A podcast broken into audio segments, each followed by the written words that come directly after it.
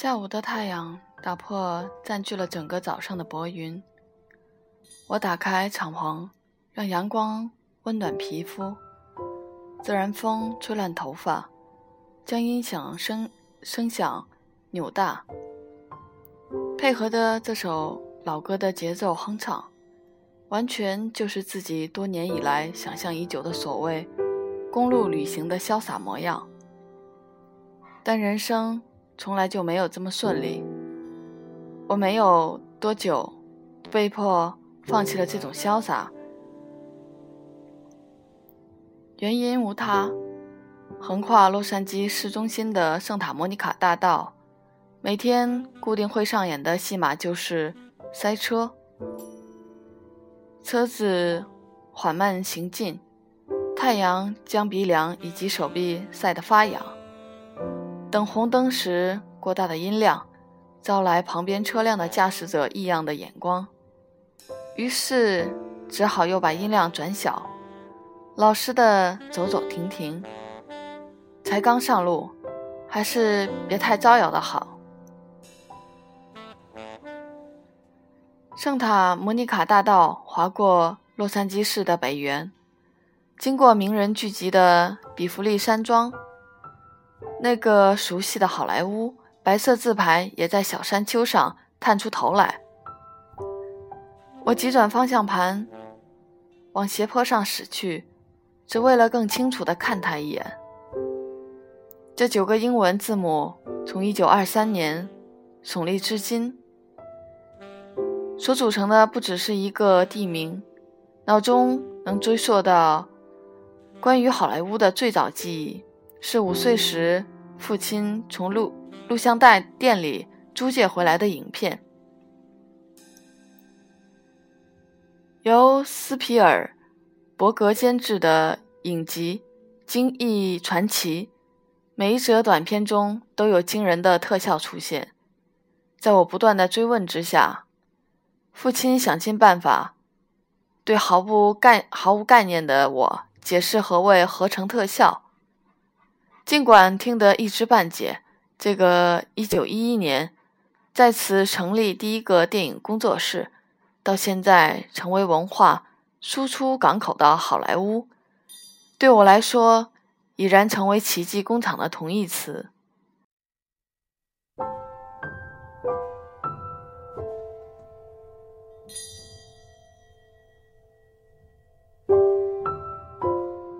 父亲从未要求我选择戏剧这条路，因为了解创创作者的痛苦，他甚至希望我能有别的选择。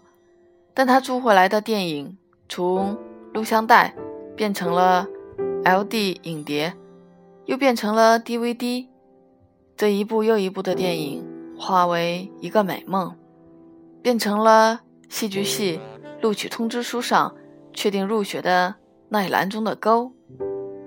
带着朝圣的心情拍下照片。也许有一天来这边工作不会只是一个梦想而已，谁晓得呢？绕过了道奇球场，沿着菲格罗亚街往东北方向去，经过了名店聚集的帕萨迪纳。随着我们的不断前进，北方的山脉像是剧场中升起的背景幕。从平房绵延的远方浮现，随着车潮渐渐稀疏，建筑物之间的间隙增大，一些以六十六号公路为名的店家也陆续出现。除了那些悬挂在路灯上的加州六十六号公路牌外，这些洗车场、修车厂、餐厅。旅馆也不断告诉着我，这是正确的方向，没错。一辆白色的小飞机在纯蓝的天空盘旋，通过一条条的电缆线时，成了五线谱的一颗全符全音符。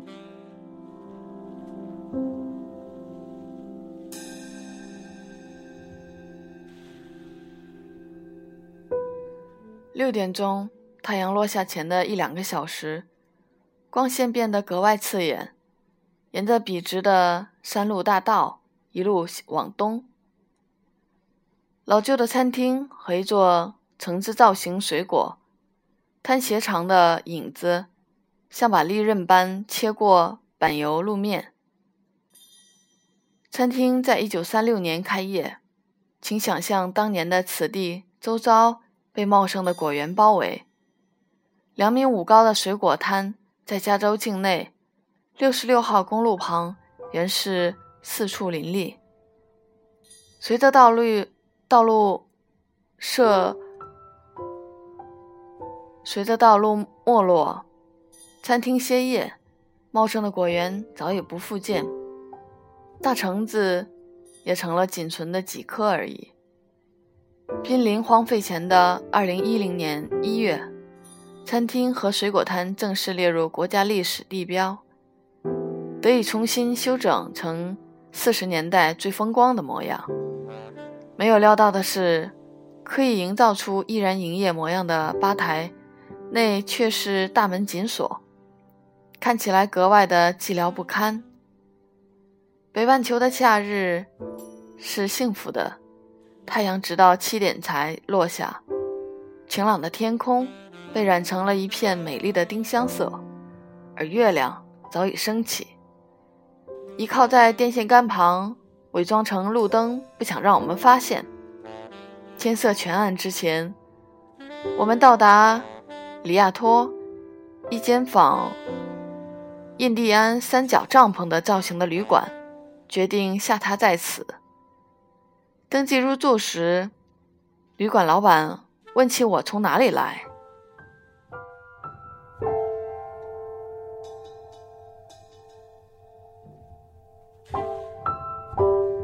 我来自台湾。我稍稍抬起下巴回答，而他似乎对这个地名毫无概念，笑着，一边有点自责的两手一摊，和我道歉说。美国人最糟糕的一点就是不太关心自己这地方以外的事情。我也笑了，同时一股酸意从心底漫上来。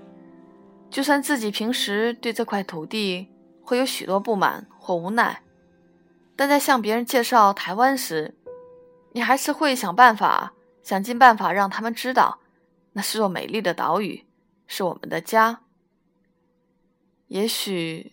是因为远离而有着不同角度的思思维，我突然间明白，我们之所以会有这么多负面情绪，也许都是因为像父母对小孩那样，有太多的期望，太多的爱。